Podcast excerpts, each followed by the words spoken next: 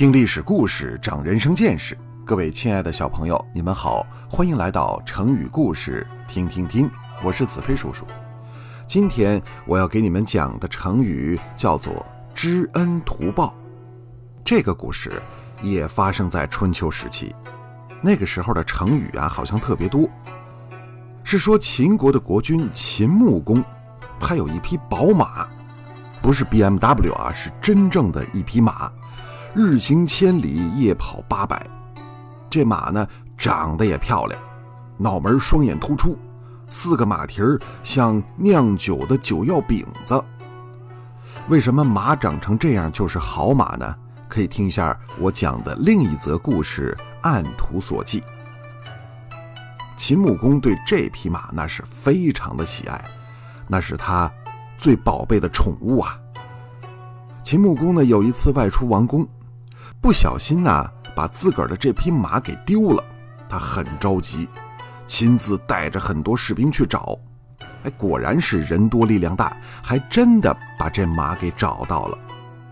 找到是找到了，可他原来。那么一匹活蹦乱跳的宝马，已经变成了冒着热气儿的 BBQ，让人家给烤着吃了。谁这么大胆子？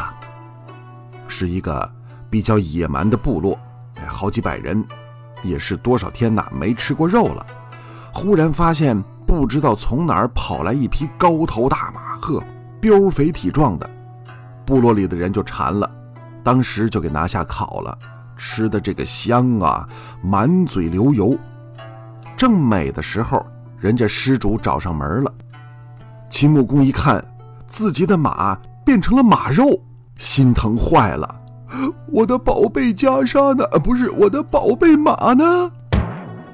秦穆公的士兵呼啦的冲上去，把那伙随便吃人家马肉的家伙都给围起来了。好大的胆子，竟敢吃我们主公的马！拿下！当时就给绑了。这些人呐都害怕极了，不知道秦穆公要怎么惩罚自己。秦穆公看看马肉，心里头窝火啊，刚想发作，可再看看那帮野蛮人，一个个破衣烂衫、面黄肌瘦的，尤其是里边还有老人和孩子。秦穆公皱起了眉头：“吃饱了吗？”那帮人呢，点点头，又赶紧摇了摇头。秦穆公说：“我听说呀，吃了马肉之后，如果不喝点酒帮助消化，人是受不了的，肠胃炎会死人。那个谁呀？他叫来自己的护卫亲兵，给他们弄点酒喝。”亲兵有点怀疑自己的耳朵。主公，您是说您自己要喝酒吧？秦穆公把脸一板。我是说给他们喝酒，别废话，快去！亲兵这才听明白，赶紧找来了酒，给那些人松了绑，让他们喝酒。杀马的人哪儿好意思呀，都很惭愧，给秦穆公磕了个头之后，默默地离开了。这事儿秦穆公也没放在心上，很快就忘了。三年后。当时的第一强国晋国发兵攻打秦国，把秦穆公给围住了。正在秦穆公一筹莫展、毫无办法的时候，忽然不知道从哪儿冲出来几百人，个个是彪悍无比，打仗不要命啊！冲进晋国的队伍里，一阵厮杀，把晋国的军队打的是四散溃败，连晋国的主公晋惠公都给抓了。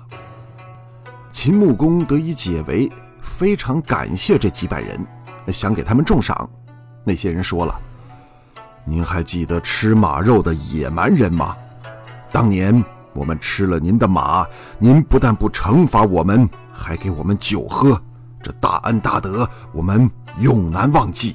今天您有了危难，我们会以死来报答。”秦穆公听了之后呆住了。